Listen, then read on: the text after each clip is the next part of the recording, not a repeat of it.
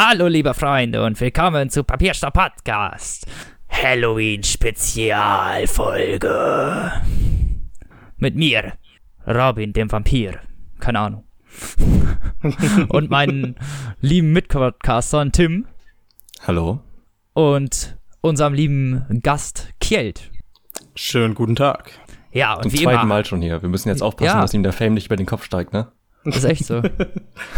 Ja, also ich habe heute Ja. schon meiner Freundin gesagt, heute Abend gebe ich aus. Sehr gut. So muss das. Ja, und wie immer haben wir Bücher am Start. Nicht eins, nicht zwei, drei Bücher. so wie Graf Zahl Graf würde. Ja, ja, ist, jetzt ist auch genug. Entschuldigung. Ich glaube, die Leute haben es verstanden, Robin, wirklich. Ja, meinst du? Ich glaube, da hat So- sich schon jemand den Ruhm zu Kopf steigen lassen. Scheiße. So ende ich Der auch Mann. irgendwann mal. Das wollen wir nicht hoffen. Dass du so endest wie ich, das, das will niemand. Das ist, das ist ganz, ganz weit unten. Was ist denn so bei euch passiert die Woche, meine Freunde? Der Süßigkeiten. Ähm, ja, nicht so viel. Ich äh, war noch bei meiner Freundin. Und wir haben übrigens äh, schon einen Gast für eine nächste Folge.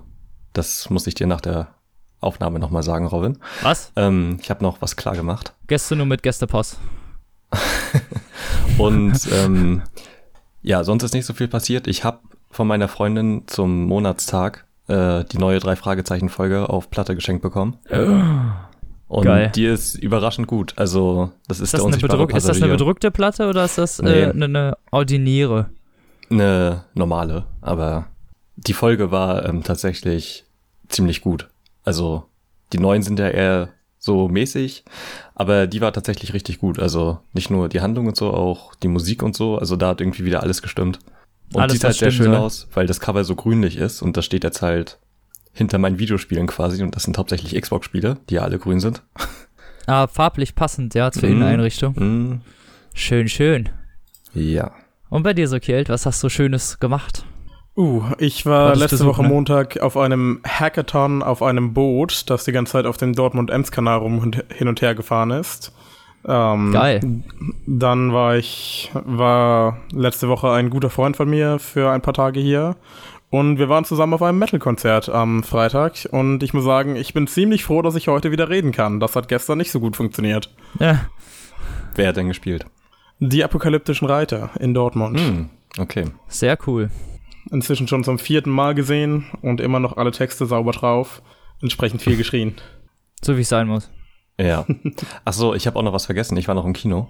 Und In was? ich habe den neuen äh, Blade Runner geguckt. Aha. 2049.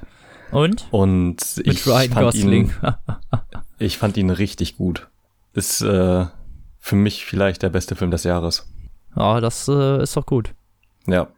Also der läuft Ja. wahrscheinlich nicht mehr im Kino jetzt, wenn der ausgestrahlt wird, der Podcast, ähm, weil der nicht so erfolgreich war. Echt? Aber ja, ähm, aber ich habe voll viel Werbung davon gesehen. Ja, also der ist ziemlich gebombt, aber ähm, Hm. Ich habe auch viel Gutes drüber gehört. War wohl kritisch Mhm. erfolgreich, aber nicht beim Publikum. Ähm, Schade. Aber kann ich echt nur empfehlen. Also wenn ihr den irgendwie in die Finger bekommt, dann guckt euch den an. Also man sollte schon den ersten Teil gesehen haben, auf jeden Fall. Aber wirklich ein überragender Film. Also optisch, Hat er denn auch so ähm, bekloppte, komische Passagen, wo nicht gesprochen wird? Oder, Ahnung. Naja, der ist halt ruhig und lang, aber wirklich vielleicht der bestaussehendste Film meiner Meinung nach seit Mad Max oder so. Also halt wirklich so visuell einfach, dass du jedes Set und jede neue Location halt direkt versuchst aufzusaugen und alles sieht halt so geil aus. Ähm, die Handlung ist jetzt nicht die beste, aber ist durchaus spannend und ähm, ist eine sehr gute Fortsetzung einfach. Ja, okay. Klingt auch dann. Kann ich nur empfehlen. Äh, empfehlen, ja, gut. so soll es ja sein. Ja, was Ja. hast du denn gemacht, Robin? Nichts. Mal wieder. Ich habe Brownies gebacken Nice. und viel Porridge gegessen. Klingt gut. Ja, mehr war eigentlich nicht. Die Zeit eigentlich. Nichts Spannendes gemacht. Aber ich habe ein neues Handy. Oh, Es ist geil. Aber ich will keine Werbung machen, deswegen sage ich nicht welches. iPhone 8, was? ja, Okay. ähm, passend zu Halloween natürlich. Wir versuchen, um das jetzt mal hier am Rande zu erwähnen, wir nehmen heute an Halloween auf. Es ist exakt Der halb 31.10. Der 31.10.2017, exakt halb fünf.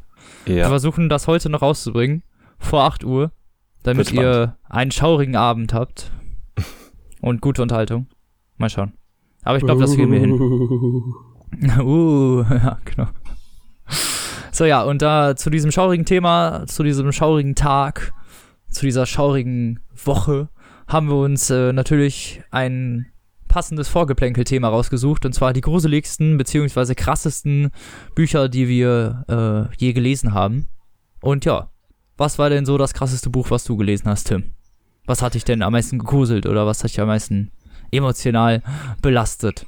Ja, also ich habe ähm, lange überlegt, weil, also ich gucke äh, gerne Horrorfilme und gerne blutige und übertriebene Sachen und so.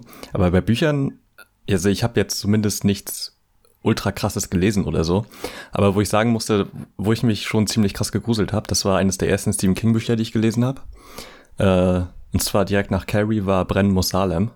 Ja, Ähm, und ich stehe auch eigentlich so überhaupt nicht auf Vampirgeschichten und so. Und fand auch, also ich weiß nicht, ob ich das Buch jetzt noch so mögen würde, wenn ich das nochmal äh, lesen würde. Aber da waren schon ein paar Stellen drin, wo ich echt dachte, ach du Scheiße, ey.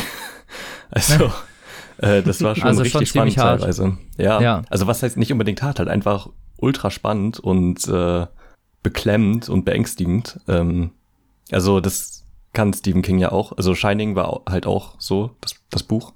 Ja. Ähm, das ging auch so ja, in stimmt. ähnliche Shining habe ich auch gelesen. Das war schon ziemlich Ist echt- Das nervenaufreibend. ist einfach sehr unangenehm, genau. Aber gut unangenehm. Ja, Aber genau. ansonsten habe ich jetzt nie so krass explizit, explizite Sachen oder so gelesen. Ist vielleicht auch besser. Hm. Ich meine, Literatur hat ja immer was mit dem Geist des Lesenden zu tun, der Ja. kognitiven Vorstellungskraft. Und wenn die ähm, etwas höher geschraubt ist, dann kann das natürlich auch dementsprechend fantasiereich umgesetzt werden, sagen wir es mal so. Ja, na klar, aber ich meine, ich mag trotzdem irgendwie die Evil Dead Reihe oder Brain Dead oder so. Oder die ganzen. Ja, die sind ja visuell schon umgesetzt. Weißt du, was ich meine? Das ja, ist visuell schon. fest so. Wenn dir jemand, wenn dir jemand erzählt, wie, wie krass das war, dann ist das immer eine Sache, wie setzt dein Kopf das um?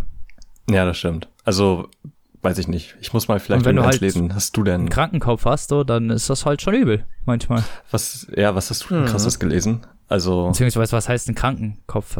Viel Vorstellungskraft. was hast du denn krasses gelesen? Weil es würde, es würde mich durchaus mal reizen, äh, sowas Tim zu lesen. leckt übel rum. Ja, das ist wahr. Huch. Ich verstehe euch aber noch. Du, wir haben dich aber nicht verstanden. So, jetzt. Ähm, ja, was hast du denn krasses gelesen? Weil das würde mich durchaus auch mal reizen, sowas zu sehen. Achso, ich habe, ähm, äh, also krass vor allen Dingen fand ich, also das erste, was ich gelesen habe, war Todesmarsch von, Stephen- von Stephen King, wo ich dann halt Oh ja. wirklich geflasht von war. Das ist Mhm. eins der äh, äh, Bücher, die er als Richard Bachmann geschrieben hat. Und naja, es handelt eigentlich von einem Marathonlauf. Zumindest wird das Ganze so dekliniert. Also es ist halt ein wichtiger Marathonlauf, weil da rennt auch ein Colonel rum und jemand vom Militär und die werden begleitet und von Fernsehkameras. Aber es wird erst so nach und nach klar, was dieses Rennen halt so ausmacht. Und das wird halt, naja, diese Spannung intensiviert sich halt immer mehr. Das ist halt wirklich, wie so dieser Spannungsbogen geht so halt wirklich von so null los bis zu 100 ganz am Ende dieser Story. Und es ist halt wirklich, ja, ziemlich nervenaufreibend. Vor allem das Ende ist dann halt, man fühlt wirklich mit. Und Mhm. äh, das hat mich dann schon mit reingezogen. Aber ja, die äh, Bücher von, die er als Bachmann geschrieben hat, sind auch schon besonders. Also ja, auf jeden Fall kann man. sind da, da kann man, da zeigt er echt, was er kann. Also und halt nicht so übertrieben lang oder so, sondern halt quasi nur auf das Nötigste beschränkt, aber dafür halt unglaublich intensiv. Ja, das stimmt. Und auch nicht mal irgendwie sprachlich jetzt hochtrabend oder so, sondern halt Mhm. wirklich in, in sehr simpler, einfacher Manier das so nahe gebracht, dass man halt doch äh, empathisch sehr dabei ist. Ja. Aber also äh, krasse Bücher vor allen Dingen, also das, was ich irgendwann mal als Jugendlicher irgendwie gelesen habe mit 17 oder 16 oder so, war, hieß ähm, Evil von Jack Ketchum, ist relativ bekannt in Anführungsstrichen als äh, einer der krasseren Horrorbücher, wobei ich nicht weiß, warum das in die Horrorsparte gepackt wird, weil es eigentlich nur darum geht, dass ein äh, Mädchen immer mehr drangsaliert und immer mehr äh, ja, fertig gemacht wird. Bis es halt hinterher so weit kommt, dass äh, die Ziehmutter, die sie halt immer mehr drangsaliert, äh, mit einem brennenden Schürhaken halb totschlägt. Beziehungsweise Mhm. totschlägt. Ähm, das Ganze wurde schlimmerweise auch noch verfilmt, das wusste ich bis vorhin gar nicht. Also, ähm, Hm. ich habe dieses Buch gelesen und war halt am Ende wirklich schockiert und wollte es am liebsten wegwerfen, wenn es nicht in meinem äh, Kindle gewesen wäre. Ähm, es war halt wirklich, also äh, kann ich keinem empfehlen, das ist einfach, das ist, äh, ich weiß nie, nicht, was, wem das was bringt. Also, man ist einfach nur wütend und äh, machtlos, in Anführungsstrichen, wenn man, vor allen Dingen, wenn man sich da empathisch irgendwie reinziehen lässt. Ich habe das, Hm. äh, ich habe die Faszination in Anführungsstrichen davon einfach nicht verstanden. Ja, ein bisschen Und wie die Sachen von. Chuck Palahniuk, die du gelesen hast, ne? Ja, genau. So Snuff und sowas so. Also da Mhm. waren halt auch so Dinger bei, wo man sich dachte, was. Also ich frage mich dann einfach, was bringt mir das? Klar, das ist jetzt total krass. Und Ja, und Wenn ich das aus einer- halt. Ja. wenn ich es unbedingt auf irgendeiner intellektuellen Ebene betrachten möchte, ist das vielleicht höchstens gesellschaftskritisch und dann halt nicht mal Mhm. gut gesellschaftskritisch, sondern halt, Hm. naja, Spartengesellschaftskritik, ne? Interessiert halt niemanden so ungefähr. ja. Und ähm, ja, das, da fällt Ja, das so ein bisschen schon- rein. Klingt Und, schwierig. ähm, Ja, das ist halt wirklich eher ähm, die Grenzware, sagen wir es mal so. Kann man, Hm. kann man sich mal geben, aber diese Grenzerfahrungen sind halt meiner Meinung nach nicht unbedingt das, was man ähm, erleben möchte, wenn man liest. ja, richtig. Ne, das ist in einem Film nicht ganz so schlimm, finde ich. In einem Buch, was da, man verbringt ja durchaus mehr Zeit auch mit einem Buch als mit einem Film. Hm. Naja, also zwiespältig. Ähm, Evil würde ich auch keinen empfehlen. Und ähm, was ich auch noch gelesen habe, was ich einmal kurz anmerken wollte noch, ist äh, Zerfleischt von Tim irgendwem, Tim Kearney, Kearney oder so heißt er. Äh, ja, darum geht's eigentlich, wo das Menschen zurück in ihre Urinstinkte verfallen und sich gegenseitig äh, auffressen und morden und vergewaltigen und alles. Also Das ist wiederum ein ganz interessantes Szenario irgendwie. Ja, theoretisch Also- schon, aber es ist halt so unnormal widerlich umgesetzt, wirklich, dass sie Ja. halt wirklich na, also ich bin echt hart gesotten, also ich habe schon echt krasse Dinger gelesen, so, ne, aber das, da vergeht dir wirklich der Appetit, so. Hm. Mhm. Da, da passieren so, so ekelhafte Sachen, ne, also von, wir, wir markieren unser Revier mit Menstruationsblut zu, wir Hm. schneiden Genitalien ab und kochen die und essen die zu, da ist alles drin, alles. Da, ja, also jeder, Ja. jede Art von Geschmacklosigkeit, so. Hm. Es klingt Das auch halt- weniger so, als würden die Menschen in ihren Ursprungstrieb ohne Zivilisation zurückfallen, sondern mehr, als würden sie einfach grundlos sich Mühe geben, brutal und Ja, ja, genau. Es ist halt einfach nur so ein, Es ist halt was einfach nur so ein. Gewaltbuch, so. Ist halt Mhm. ungewöhnlich, das in so Buchform zu lesen. Naja, Ne, das kennt man normalerweise nur so in Filmen. Mhm. richtig. Aber ja, also würde ich auch nicht unbedingt empfehlen. Das fand ich auch ziemlich krass. Was hast Mhm. du denn äh, krasses gelesen, Kjeld? Oder? Also allzu viel zu bieten habe ich nicht. Ähm, das Beste, was mir eingefallen ist, oder eigentlich ganz ehrlich auch das Einzige, was mir eingefallen ist, wäre Kafkas Kurzgeschichte in der Strafkolonie, ähm, Oh ja. in, in der ein Reisender äh, aus einem fremden Land in eine Strafkolonie äh, fährt und zu Besuch ist und dort ein wenig herumgeführt wird und insbesondere von eine Person, ähm, insbesondere eine Person zeigt ihr das Meisterwerk, das diese Person in den letzten Jahren so zusammengebaut und gebastelt hat, um Strafen durchzuführen für die Leute, die sich in der Strafkolonie nicht ordentlich benehmen und erzählt ganz aufgeregt und ähm, eigentlich auch voller Liebe für dieses Gerät, das sie gebaut hat, davon, wie großartig diese Foltermethode ist, in sehr viel in sehr viel Detail, aber halt in einer sehr positiven Darstellung, weil die Person ja voll davon angetan ist. Ja, was, Was einen das Ganze halt- als Leser abschreckt. Ja, was das halt sehr, sehr unangenehm macht. Ähm, und am Ende gerät diese Person auch irgendwie selbst in die Fugen dieser Maschinerie und man kann das Ganze, was ursprünglich erst nur beschrieben wurde und schon da sehr unschön war, jetzt detailliert ähm, sehen, in Anführungszeichen. Wie es der Wie Schöpferin eben- widerfährt, so. genau. Und das ist, äh, ja, ist, ich hab's mit Magenschmerzen gelesen, sag ich mal so, aber es ist auf Ja. jeden Fall sehr, sehr gut und anders als du deine Sachen kann ich das uneingeschränkt empfehlen. Also ich hatte da Ja, ich meine, viel die, Freude die Sachen dran. von, von Kafka sind ja auch immer so, ich weiß nicht, also die haben schon irgendwie was Horrorhaftes, ohne dass die eigentlich Horror sind. Also, Ja. Richtig. Sind wenn eher, man sich jetzt auch irgendwie so die Verwandlung oder der Prozess ansieht, das ist, einfach gruselig also- in der Umsetzung, Ja, in der, in ja, der. Realitätsnähe. Mhm. Richtig. Weil es Oder könnte ja, halt es könnte ja so stattfinden, in Anführungsstrichen, oder ja, Hätte aber so halt auch stattfinden diese, können. diese unangenehme Welt, also es gibt nicht umsonst das Wort Kafkaesk. Ja. was halt Kafka-ähnliche Sachen beschreibt, weil die Welt da halt einfach so ein bisschen anders ist als normal und da einfach so Sachen sind wie bei der Prozess. So, das ja, Buch aber beginnt halt damit, nicht so dass ein anders. Typ, ja eben, aber das Buch beginnt halt einfach damit, ähm, dass ein Typ, Josef K., halt äh, festgenommen wird. Ja, jemand musste Josef K. verleumdet haben, denn ohne dass er etwas Unrechtes getan Genau. hatte, wurde er eines Morgens festgenommen. Genau. und äh, dann beginnt halt das, das Irrspiel, wie Passierschein A38, dass er danach sucht, was er getan hat. Mhm. Und wie er da wieder rauskommt und so. Es ist, ähm, Alles so ein bisschen verdreht und so ein bisschen verzerrt. ja, aber halt auch richtig nüchtern geschrieben. Ja. Und also das ist schon echt gruselig teilweise und die Verwandlung halt sowieso.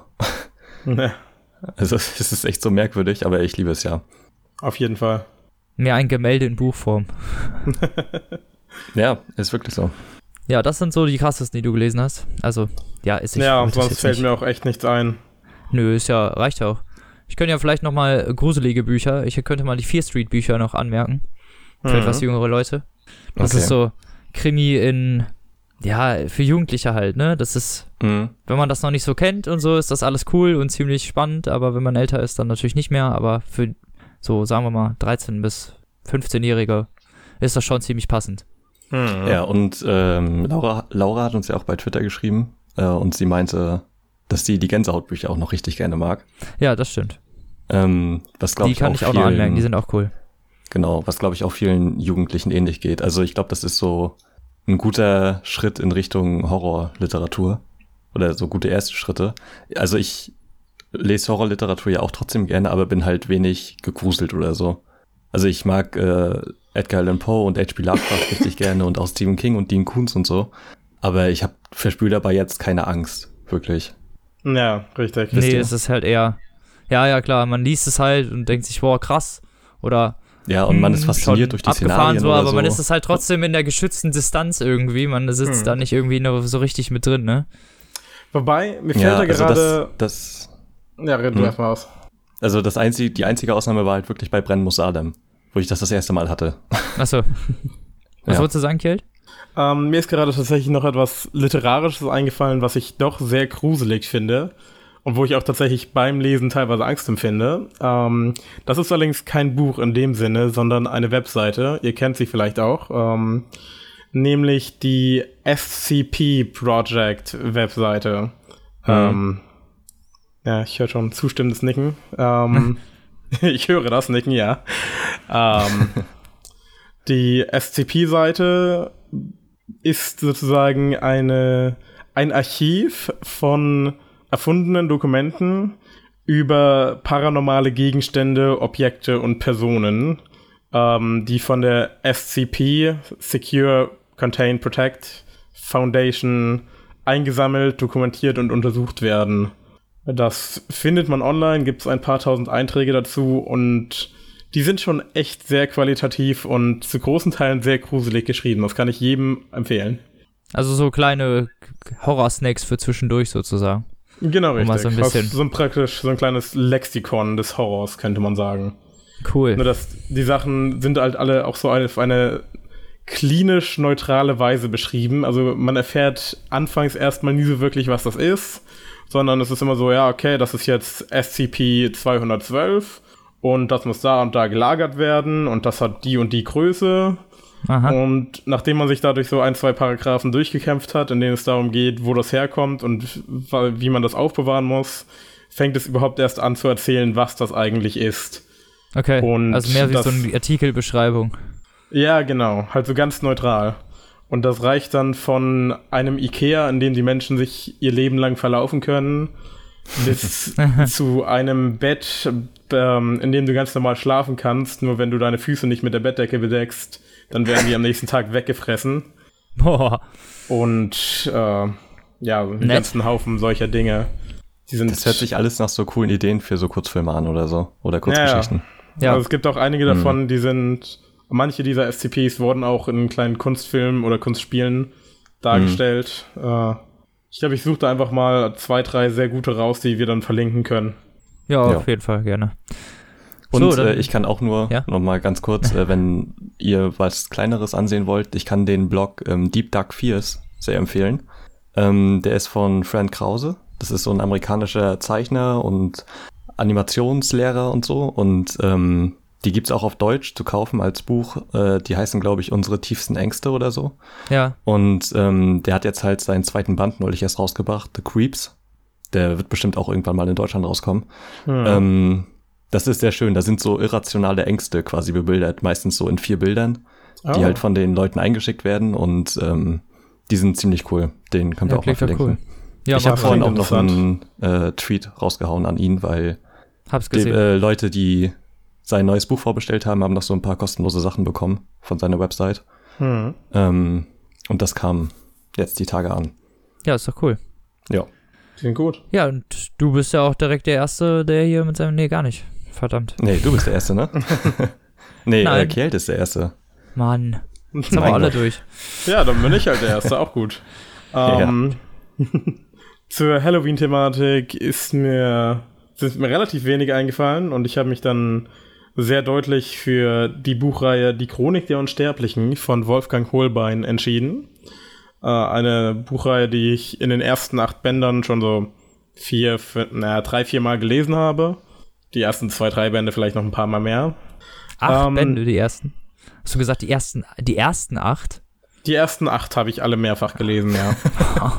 es gibt inzwischen Viele, Ralf, wie sech- viele Bände gibt's denn? es gibt inzwischen 16 und zwei halbe. Alter. Alter. Okay, krass. Ähm, ja, der Wolfgang Holbein ist halt ein sehr produktiver Mensch. Ja, das äh, Ja. habe ich auch schon gesehen. Kann ihm vieles nachle äh, nachsagen, aber nicht, dass er nicht ordentlich Mengen schreibt. ähm, in der Chronik der Unsterblichen geht es im Grunde um eine sanfte Verwebung von sanfter Mythologie mit akkurater mitteleuropäischer Geschichte. Das Ganze beginnt im 15. Jahrhundert in Transsilvanien mit einem Schwertkämpfer, Wanderer, der relativ klischeehaft aus dem Exil erstmal nach Hause zurückkehrt und dann dort leider feststellt, dass so ziemlich jeder im Dorf gerade getötet wurde von der bösen Inquisition. Ähm, das fängt halt relativ schade an. Er wollte mal wieder seinen Sohn sehen, der ist tot. Äh, ein anderer So netter was versaut Junge. einem immer den Tag, ey. Da kommt man nach Hause, das halbe Dorf ist weggeslayt, ey, Mann. Und der Sohn ist tot, kann auch nichts Genau. alleine. Ja, Echt, es ey. gibt dann einen Überlebenden, glücklicherweise im selben Alter wie den Sohn, den hat er dann mitgenommen stattdessen, um sich ein bisschen darüber hinweg zu trösten. Ähm, und Nehme ich man- dich halt mit. Ja. Man ahnt auf den ersten Seiten bereits, dass, oder es wird angedeutet, dass was- etwas mit den Leuten nicht ganz normal ist. Nämlich wird so ziemlich auf der ersten oder zweiten Seite reitet unser Protagonist Andrei in einen Ast hinein versehentlich, zieht sich einen fiesen Kratzer im Gesicht ein und denkt sich nur so, ja, ist ja egal, der ist ja in fünf Minuten wieder weg. Und tatsächlich ist der Kratzer dann auch in fünf Minuten wieder weg und das ist nicht weiter schlimm. Ist aber halt auffällig. Selbstheilungskräfte. Genau. Ähm, scheinbar hatten das mehrere Leute in seinem Dorf, was auch der Grund war, dass die Inquisition da ankam. Ja, was Ähm, essen die wohl? Ja, also die Menschen, äh, erstaunlicherweise sind das noch nicht mal so, denkt man natürlich an Vampire. Das sind äh, nicht wirklich Vampire. Das sind jetzt keine fiesen, komischen Grafen, die Menschen opfern oder so, sondern sind halt relativ normale Menschen mit. Und nicht so glitzernde Typen mit so, mit so Glitzer im Haar und Werwolf, Richtig, richtig. Depression. Ähm, aber tatsächlich beginnt dann Andrei den Leuten, die sein Dorf ausgerottet haben, hinterher zu rennen und ähm, lernt auf dieser Reise tatsächlich etwas über den Vampirismus, den scheinbar ihn, aber auch die Begleiter des Inquisitors befällt. Und er schafft es, ich spoiler hier jetzt einfach mal so ein bisschen, weil das halt nur der erste von 16 Bänden ist. ja, Er schafft, das, es, äh, ist okay. am, er schafft es am Ende des ersten Bandes, einen der drei Begleiter des Inquisitors zu töten, woraufhin dieser mit seiner Seele in Andrei einfällt, was ihn dann ziemlich stark überrascht, weil er keine Ahnung hatte, dass sowas passieren kann. Ähm, und Dann? dann beginnt ein kleiner geistiger Kampf zwischen den beiden um den Körper des Andreas, weil der andere Körper war halt tot und dann kämpfen sie jetzt halt um seinen Körper. Und der andere Okay. Typ dachte sich halt so, ja, okay, ich weiß, dass ich ein Vampir bin, ich regel das jetzt. Aber Andrei schafft das, seinen Geist zu überwältigen, seinen Körper für sich zu behalten und plötzlich alle Macht, die der andere Vampir hatte, in sich selbst mit einzubringen. und Uh. beginnt an dieser Stelle jetzt erst sein eigentliches Vampir-Dasein zu verstehen. Aber mehr so ein Und Prologbuch sozusagen. genau, also tatsächlich erst ganz am Ende des ersten Bandes versteht er, dass er überhaupt so ein Vampir ist. Das hat er Ah, so vorher gar nicht durchschaut. eigentlich. Richtig. Ja, okay. Okay, krass, Ähm, wie groß ist die Geschichte denn angelegt? Wenn quasi ein ganzes Ah. Buch der Prolog ist. Ja, also das Buch ist halt für sich auch schon gut zu lesen und macht auch Spaß zu Ah, lesen, okay. aber da ist er halt Mhm. noch kein Vampir. Äh, das kriegt er halt noch nicht mit. Ähm, Okay. Ja, ich meine, gut, das ist ja dann auch der Twist wahrscheinlich am, am Ende des äh, Bandes, dass du dir den nächsten kaufst. richtig, richtig. Mhm. Und von dort aus geht das Ganze dann weiter und zu unserem Helden Andrei bege ähm, begibt sich zusätzlich noch der nubische Pirat Abudun ähm, und begleitet den und die beiden fangen an zusammen durch die Weltgeschichte zu ziehen und treffen dann verschiedene historische Personen oder nehmen an historischen Ereignissen teil, wie zum Beispiel äh, treffen sie Flood den Fehler, nehmen an der Belagerung okay. Wiens teil, nehmen an der Belagerung Maltas teil und das Ganze zieht sich so durch die Jahrzehnte und Jahrhunderte und im Laufe der Zeit treffen sie verschiedene mystische Kreaturen und Götter. Erstmal fängt das mit Werwolfen, Werwölfen im dritten Band an, dann Untote im fünften Oh Gott. und ähm, ja, so zieht sich das Ganze durch die Jahrzehnte, Jahrhunderte und sie suchen halt einerseits nach alten Bekannten und andererseits ähm, halt einfach danach so so ein bisschen in Ruhe zu leben, was halt nicht immer so gut äh, gelingt, weil nach ein paar Jahren halt auffällt, irgendwie altern die ja nicht. Das ist ja, ja, kacke. klar. Ja, Ja, und das ist halt also ganz ein- spannend. Genau. Ist halt so ein bisschen Highlander-mäßig, dass die Vampire sich gegenseitig aufsaugen können und dann halt länger leben. Ja, aber, aber jetzt mal ehrlich, man braucht ein bisschen Muße, um das, um das ganze Epic-Ding zu lesen, ne? Hast du denn alle Bände gelesen? Äh, nein, nur die ersten acht. Danach habe ich so. mir nie, keine mehr gekauft. Nicht, weil ich sie nicht mochte, sondern einfach dann ähm, war halt eine ganze Weile erstmal, okay, ich habe jetzt gerade kein Geld für Bücher und Mhm. jetzt sind das irgendwie neun Bücher, die ich nicht habe. Jetzt äh, kaufe ich mir die jetzt alle auf einmal irgendwann bestimmt nochmal. Aber bisher bin ich noch nicht dazu gekommen. Ja. Hm. Und Kann jeder man Band verstehen. kann man so, hm, bei jedem Band kann man so mit 250, 300 Seiten rechnen. Und es ist auch jeder eine abgeschlossene Geschichte. Also es wird nie vorkommen, dass am Ende des vierten auf einmal so kommt, okay, die Geschichte ist nicht vorbei, kauft ihr den fünften, Ja. sondern die Geschichte ist durch. Ja, okay. Also immer so ein bisschen so halb abgeschlossen, so am Ende, dass man sagen kann, ja, man Genau. könnte jetzt hier aufhören, Genau. Ohne dass es schmerzt. Genau. Es vergehen auch teilweise zwischen den Büchern tatsächlich einfach so mehrere Jahrzehnte. Und dann wird halt einfach Ja, okay. dazwischen gesagt, ja, okay, da war nichts Spannendes. Also so halt einfach so ein bisschen größer angelegte Reihe. Genau. Richtig. Ja, das Ja. klingt auch eigentlich cool. Ja. Wie viel kostet das? So jeweils Oh, einzeln? ähm, also das sind halt relativ kleine Taschenbücher. Ich habe da nicht nachgesehen. Mache ich jetzt mal ganz schnell, aber eigentlich kann ich mir äh, dann nicht sehr viel mehr als 10 Euro pro Band vorstellen. Nee, bestimmt nicht dann. Äh, blub, blub. Im Ulstein Verlag Band- erschienen? Genau, richtig. Der erste Band repräsentativ 9 Euro im Paperback. Ähm, als Hardcover gibt es das auch gerade gebraucht für 46 Cent, aber ich glaube, das wird man dann nicht immer finden. Hm. Aber ja, 10 Ja, Euro obwohl die pro Band gebrauchten sind schon kann man von ausgehen. Okay. Ja, gut. 10 Euro ist ja machbar. Jo. Ja, cool. Ja, Tim, Gut. was hast du uns denn mitgebracht heute?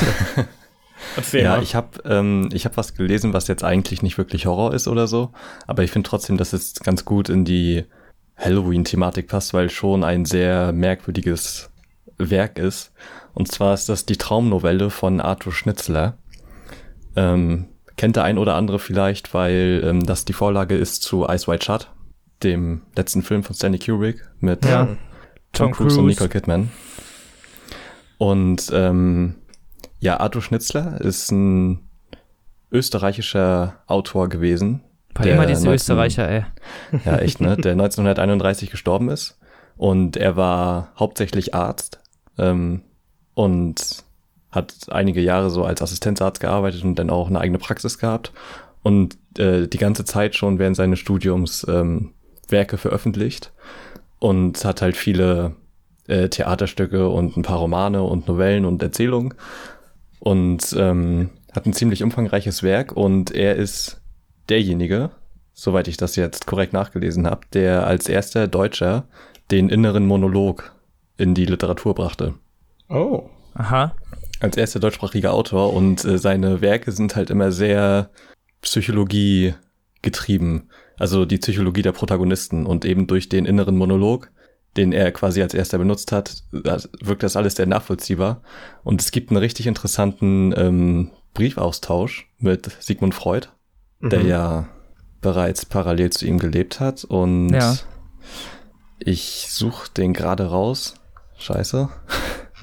Und äh, ich zitiere Sigmund Freud, was er zu den Werken Schnitzlers geschrieben hat. Ich habe mich oft verwundert gefragt, woher sie diese oder jene Geheimnis, geheime Erkenntnis nehmen ko konnten, die ich mir durch mühselige Erforschung des Objekts erworben, und endlich kam ich dazu, den Dichter zu beneiden, den ich sonst äh, bewundert. So habe ich den Eindruck gewonnen, dass sie durch Intuition, eigentlich aber infolge feiner Selbstwahrnehmung, all das wissen, was ich in mühsamer Arbeit an anderen Menschen aufgedeckt habe. Also, wenn Das Sigmund ist Freud eins sogar dieser quasi, Sätze, die, die Uwe Kling verarscht hat, die man auch so ungefähr in einem ja, ganz kurzen Ding. Ge schreibst geile Gedichte, Bro. genau. ähm, und wenn Sigmund Freud quasi als äh, der Begründer der Tiefenpsychologie schon seinen Hut äh, vor Schnitzer zieht, der als Autor Mhm. quasi dasselbe macht, nur halt nicht wissenschaftlich, sondern literarisch, ähm, hat das, glaube ich, schon einiges zu sagen. Und die Traumnovelle ist eben äh, perfektes Paradebeispiel für die Tiefenpsychologie im Prinzip. Ähm, es weicht, also der Film weicht so ein bisschen vom Buch ab, aber ist im Grunde genommen schon eine ziemlich genaue Verfilmung. Ähm, Das Mhm. Buch kam 1926 raus, das erste Mal, und ist davor halt kapitelweise erschienen in der äh, Deutschen Zeitung. Ja. Und ähm, es geht, also spielt halt 1926 in Wien und es geht um einen Arzt, der heißt Fridolin und seine Frau Albertine. Und das Buch beginnt damit, dass sie nach einem Ball eine Unterhaltung führen und ähm, Albertine gesteht ihnen, dass sie quasi fast eine Affäre hatte in einem Urlaub, den sie letztes Jahr gemacht haben. Und ähm, Fridolin halt auch. Also die hatten beide so ein Erlebnis, wo sie zu allem bereit gewesen wären quasi. Mit derselben Person? Nee, mit einer anderen Person. ähm, und äh, von da aus merkt man, also die haben eigentlich eine gute Ehe geführt und ähm, sind gehen halt ziemlich offen miteinander um, haben auch ein Kind und so. Aber ähm, da beginnt es dann irgendwie zu bröckeln und Fridolin trifft dann eines Abends in der Kneipe einen alten Studienkollegen, der jetzt Pianist ist und der nächsten Auftritt hat zu, in so einer geheimen Veranstaltung, wo er selber die Adresse nicht weiß, sondern nur ein Passwort und er wird dann mit der Kutsche geholt. Und Hm. Fridolin holt sich dann in einem Kostümladen eine Robe und äh, eine Maske und einen Hut und versucht dann damit äh, reinzukommen, weil er Lust auf das Abenteuer hat. Ja. Und äh, in dem Raum sind ein Haufen nackter Frauen und viele äh, Menschen, die halt ebenfalls maskiert sind. Und äh, er fliegt dann halt auf und wird rausgeschmissen und stellt von da an der Nachforschung an. Und parallel dazu hat seine Frau einen Traum, in dem sie Sex mit ganz vielen Männern hat. Und es Was ist alles ist sehr das denn für ein merkwürdig. Buch, Junge? Es ist alles sehr merkwürdig. Ähm, Ich kann verstehen, Also es wird- warum Sigmund Freund es mochte. Das klingt nach Ja. etwas, was er mögen Das, würde. das, klingt, das klingt wie was, was, wenn es eine Website wäre, wäre davor, bevor du die Website äh, betreten kannst, wäre da so ein Ding. Sind sie 18? Ja, nein. Ja, also es ist halt gar nicht, es ist nicht wirklich explizit. Also der Traum von ihr wird halt schon beschrieben, aber im Prinzip findet halt gar kein Sex statt oder so. Sondern Mhm. ähm, es geht halt immer nur um die Vorstellung. Also auch Fridolin trifft dann in dem Abend halt mehrere Personen, äh, die ein sexuelles Verlangen haben nach ihnen und er auch nach ihnen, aber nichts, also das führt quasi ins Nichts. Man hat im Prinzip drei Personen, Mhm. Dauert Ähm, kein Sex haben? ja, also die, er trifft halt drei Personen. Das ist zum einen die Tochter von dem Kostümverleiher, dennoch ähm, eine Kurtisane, die er auf Mhm. dem Weg nach Hause trifft. Und halt diese Frau von der ähm, Feier, die sich für ihn einsetzt und quasi für ihn geopfert wird. Und man weiß nicht, was mit dem passiert. Also die Geschichte wird danach halt nicht mehr verfolgt. Und ähm, es ist im Prinzip Das klingt alles ein bisschen wie. ja, ist es auch. ähm, und es spielt halt die ganze Zeit aus der Sicht von Fridolin, zwar aus der dritten Perspektive, aber halt unglaublich gut und nachvollziehbar äh, geschrieben. Also man hinterfragt das irgendwie nicht, dass er sich dafür dann nicht mehr interessiert oder so, sondern das Leben geht halt quasi weiter und er will halt nur sein Verlangen folgen. Ja. Und ähm, ich habe gestern noch mal Ice White Shut geguckt und ähm, der ist bei Netflix und der geht halt ziemlich lange, muss man sagen, zwei Stunden 40 Minuten. Ähm, Ah, aber diese Kubrick-Filme, ja, ähm, aber ich finde den wirklich unglaublich gut. Und also im Prinzip wurde halt nur geändert, dass äh, die Handlung halt ins New York, in New York verlegt wurde, 1990.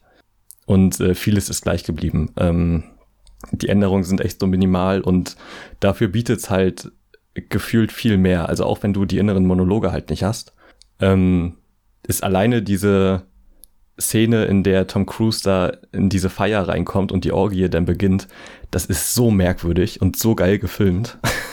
also, Ich glaube, ähm, die, ich ich glaub, die den- kennt man auch, diese Szene. Also Ja, selbst wenn man den Film jetzt bekannt. nicht unbedingt sehen, gesehen hat.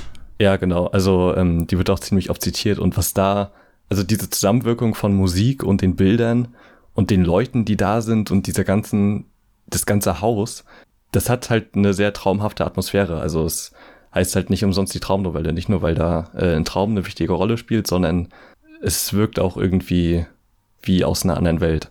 Ja, kann ich nur empfehlen. Also es kostet äh, nicht viel. Ich habe hier eine ziemlich schöne Ausgabe. Ähm, in der Edition Anaconda. Ah, heißt die sind cool. Ich. Ähm, genau. Ähm, vom Anaconda Verlag und äh, die kostet gerade 4,95 Euro.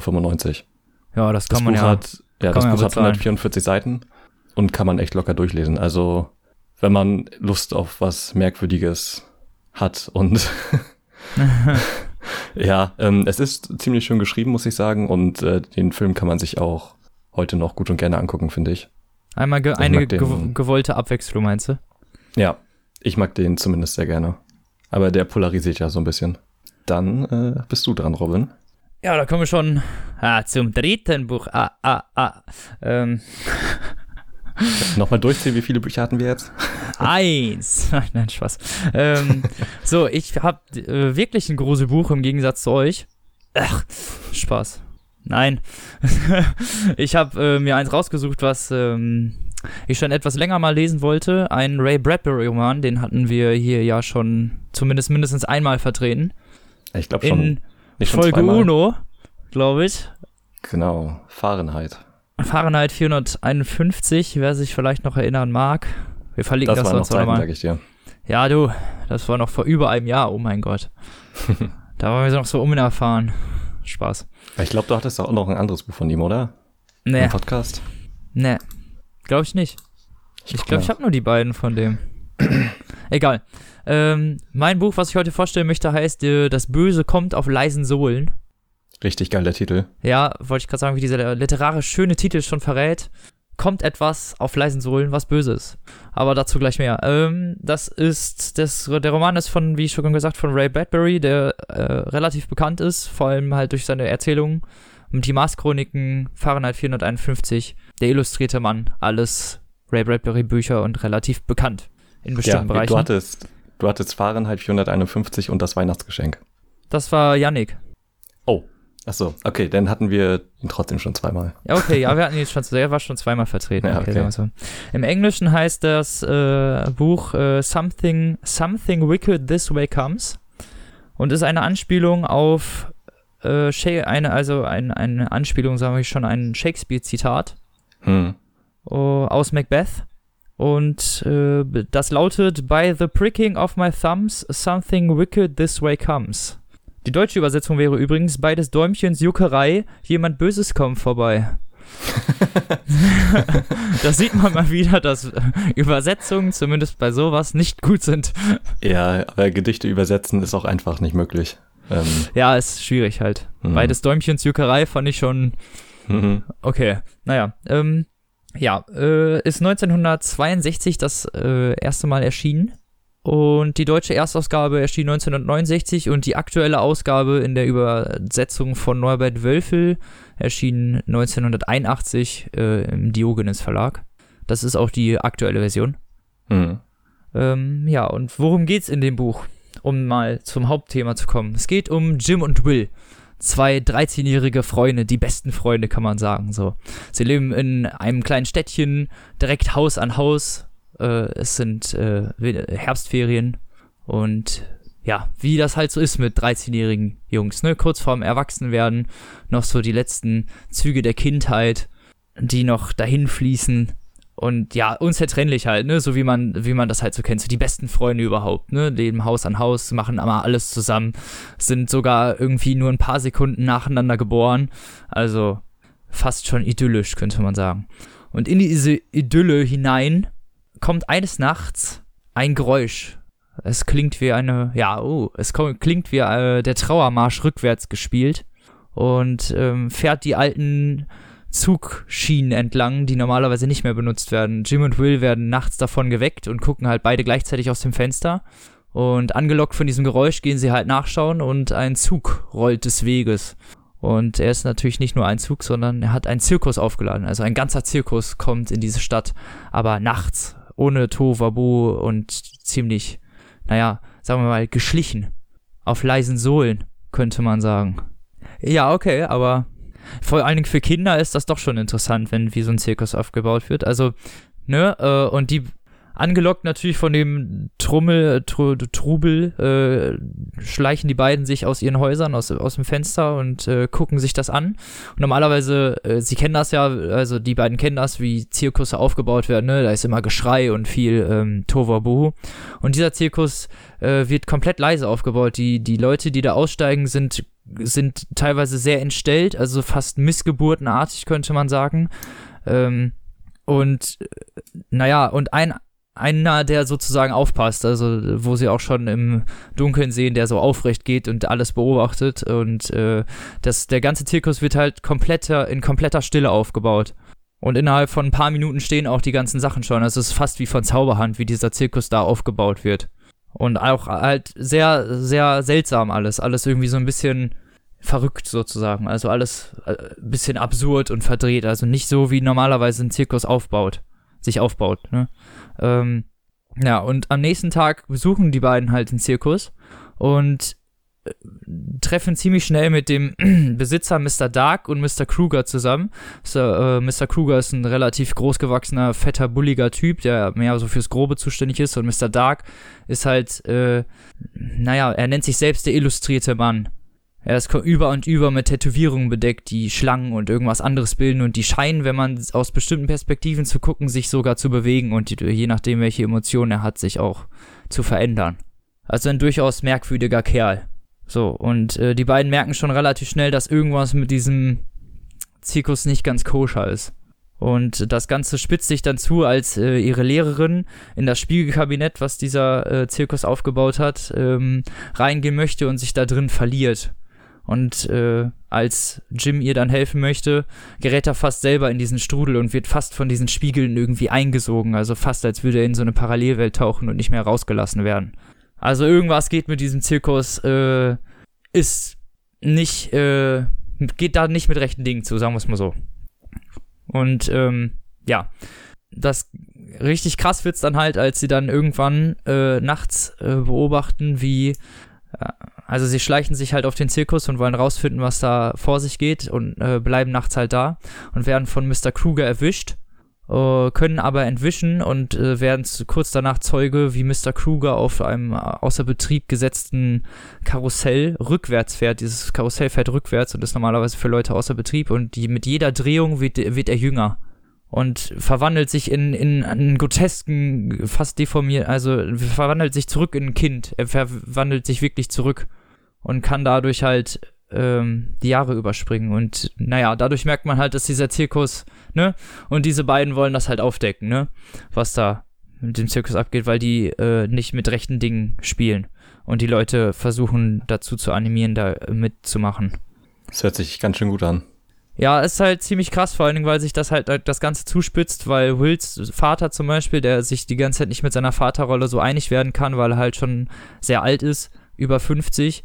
Und so eine Gelegenheit natürlich dann, ne, vielleicht auch ihn anziehen könnte. Sagen wir es mal so. Mhm. Also das Ganze ist sehr spannend und äh, spitzt sich auch ziemlich zu und kann auch äh, durchaus gruselig sein, finde ich. Also vor allen Dingen Mr. Dark und äh, vor allen Dingen am, am, Anfang, wo man noch nicht so wirklich weiß, was dann bei diesem Zirkus abgeht, ähm, ist das Ganze noch ziemlich gruselig auch. Ähm, ja, so viel zur Story. Äh, ich habe schon ein bisschen mehr erzählt, glaube ich, als ich sollte. geschrieben ist das Ganze, ähm, geschrieben ist das Ganze ziemlich literarisch, ohne ja, also mit viel Trambram eigentlich und auch gerne mal mit, mit seitenlangen Beschreibungen oder emotionalen äh, Schilderungen. Mhm. Ähm, das Ganze entzieht äh, dem ein bisschen Spannung, gibt aber auch so eine pittoreske malerische Ebene dazu, die dem Leser einfach das, das Emotional ein bisschen näher bringt. Das, also mich hat es an einigen Stellen ein bisschen gestört, vor allen Dingen an sehr spannenden, aber insgesamt, als Gesamt betrachtet, ist, macht diese literarische ähm, Schreibweise äh, durchaus Spaß zu lesen und gibt einfach einen Mehrwert ne, und bildet ja auch sprachlich so. Ähm, das Lustige ist, dass man das von Ray Bradbury eigentlich eher nicht gewohnt ist. Also zumindest, also ich will jetzt nicht sagen, dass er normalerweise eher, also ne, überhaupt nicht literarisch schreibt, sondern einfach, dass er eine ganz andere Ebene ist, als wie zum Beispiel bei Fahrenheit 451. Also ja. das sind, das ist, klingt fast, als hätten das zwei verschiedene Autoren geschrieben. Aber er spricht ja auch sehr für ihn ja, spricht durchaus für ihn, also mhm. dass er sich entwickelt so über die Zeit. Und ähm, das Buch hat durchaus Spaß gemacht. Es ist nicht lang, 240 Seiten. Ähm, wie gesagt, im Diogenes äh, Verlag erschienen, kostet 9 Euro, glaube ich. Kindle-Version ungefähr das gleiche. Ich habe die Kindle-Version übrigens gelesen. Ähm, ja, macht Spaß auf jeden Fall. Also kann man sich geben, äh, kann man sich gut durchlösen. Das ist halt auch so eine gute Halloween-Lektüre, finde ich. Ist jetzt nicht zu gruselig, aber stellt einen darauf ein und es ist halt auch schnell durchgelesen. Also ich hatte zwei Tage gebraucht, glaube ich. Das Setting klingt auf jeden Fall richtig gut. Also und die ganze Idee von der Geschichte. Ja, macht Spaß. Ist auch so eine, ist auch so eine Grundlage, wird auch oft so in kulturellen ähm, Ebenen benutzt. Also in mhm. kulturellen, mhm. also wird gerne äh, andere Sachen werden dadurch, wurden dadurch schon viele inspiriert. So. Also ja. auch wenn ein Zirkus kommt und da irgendwas faul mit ist, ist das die Grundstory eigentlich davon. Ja, äh, auf jeden Fall sehr cool. Ne? Und ein Ray Bradbury Buch halt, ne, macht immer Spaß. Also die Charaktere sind lebendig und wirken halt einfach ganz und kohärent und ja, real. So könnte man sagen, ne? Also es ist nicht aufgesetzt und nicht gewollt und ja, wirkt einfach, ist halt einfach eine coole Geschichte. Kann ich jedem empfehlen. Ja. Ja, das war's dann auch schon mit unseren Büchern eigentlich, ne? Für ja. dieses Mal. Dann kommen wir schon zu unseren Musikempfehlungen würde ich mal sagen. Ja. was hast du denn mitgebracht, Tim? Ja, ich habe mal wieder was äh, Hip-Hop-mäßiges am Start. Oh, du immer mit, dein, mit deinem Gangster-Rap, ey. Echt mal, also wirklich. Ähm, nee, und zwar ähm, das Album Undercover Blues von Slowy und 12 Winds. Die beiden Alter, die haben schon. Heißen, ey. ja, also die, die, beiden haben schon äh, einiges zusammen gemacht und Slowy ist halt der Rapper und 12 Wins ist äh, eigentlich DJ, aber halt auch der Produzent Beat und also Beat Producer. Macht der genau, der hat äh, in dem Fall jetzt äh, die Beats gemacht bei dem Album und es ist überraschend gut. Also ich habe auch äh, ein Album von von äh, Slowy 12 Wins, äh, was produziert wurde von Flo Filz, ähm, der auch ziemlich bekannt ist, ähm, ja. der halt so viel Jazz Instrumentals macht und ähm, ich wusste gar nicht, dass das Album halt so gut ist. Also ich habe das vor ein paar Monaten mal gehört und es ist äh, wirklich der Wahnsinn. Also der, die Texte sind halt ziemlich, also nicht abgefahren oder so, sondern er erzählt quasi über sein Leben. Ja. Ähm, auch, äh, er sagt auch im ersten Lied am Ende, ähm, diese Scheibe ist ein Dokumentarfilm. Beschreibt halt einfach, was ihn so bewegt hat, quasi in den letzten Also schon biografische Züge. Jahren. Ja, schon. Also er ist, äh, Slowy ist auch äh, ein Sprayer und war da halt viel aktiv und dann geht's auch viel in den Liedern darum. Und es ist wirklich, also man merkt, dass er was zu erzählen hatte und Lust darauf hatte, was zu erzählen. Und äh, die Beats sind richtig gut. Also sind halt so 90er Boom-Bap-mäßig, also auch mit viel Jazz-Samples und so, aber äh, harte Drums und sanfte Klänge quasi. Und äh, die Stimme von Slowy ist auch ein bisschen gewöhnungsbedürftig vielleicht. Aber ähm, wenn man sich da reingehört hat, äh, wirklich, also ich höre ihm einfach richtig gerne zu. Ja. Und da kann ich auch nur das Video zu dem Titelsong Undercover Blues empfehlen. Ja, werden wir auch unten mal direkt verlinken, ne? Ja. Ja, klingt doch chillig. Ähm, ich habe was mit, was ich eigentlich schon vor Ewigkeiten mal vorstellen wollte, was ich eigentlich vergessen habe. Haben wir schon, glaube ich, darüber geredet. Weiß, wissen wir nicht mehr, ob das off-Record war oder in-Record. Ähm, ja. Queens of, äh, Rede ist von Queens of the Stone Age. Äh, das neue Album Villains heißt es. Ähm, wer Queens of the Stone Age kennt, vor allem bekannt eher durch solche Lieder wie No One Knows äh, oder In My Head, was damals, glaube ich, auf dem Underground 2 Soundtrack war. Mhm. Genau. Ähm, das waren ja, Zeiten. Ja, genau. Äh, so ziemlich rockig, punkig. Früher, jetzt mittlerweile, also die Villains-Platte ist eher etwas ruhiger. Ein bisschen jazziger, ein bisschen. Ja, schon äh, fast bluesmäßig, ne? Also. Ja, fast, genau. Schon, mhm. also alles ein bisschen ruhiger, aber trotzdem immer noch halt Queens of the Stone Age. Also, wer äh, eine coole Post, Kost, Postprobe, ja, äh, Kostprobe daraus mal hören möchte, ähm, das Lied The Way mhm. You Used to Do heißt es, glaube ich. Ähm, ja, werde ich unten mal verlinken auf für auch das YouTube-Video. Könnt ihr euch mal anhören, ist ziemlich cool eigentlich. Das ganze Album. Wie immer. Ja. Und das war's auch schon mit unserer Halloween-Spezialfolge. Ha, ha, ha, ha, ha, ja, was ist denn nächste Folge, Tim? Ähm, nächste Folge wird eine normale Folge werden. Ich weiß noch nicht, ähm, wie wir das terminlich schaffen. Ich glaube eher, dass wir in der übernächsten den Gast haben. Ja. Und ja, wir versuchen bis dahin ein Buch durchzulesen, was wir als Rezension-Exemplar bekommen haben. Genau. Ich ähm, sogar versuche zwei. Ich habe sogar zwei als Rezensionsexemplare hier noch fliegen. Versuche ich hm. nächste Woche beide mal anzusprechen. Okay. Ja, ich bin echt gespannt auf das eine Buch. Ähm, ein guter Freund von mir hat bereits andere Bücher von dem Autoren gelesen und mochte den sehr gerne. Deswegen, ich bin mal gespannt. Es ist ein bisschen dick, hat irgendwie über 700 Seiten, ne? Ich will ja. noch nicht verraten. Wir wollen noch nicht sagen, worum es geht. Nein. Genau. Überraschung nächste Woche. Ja.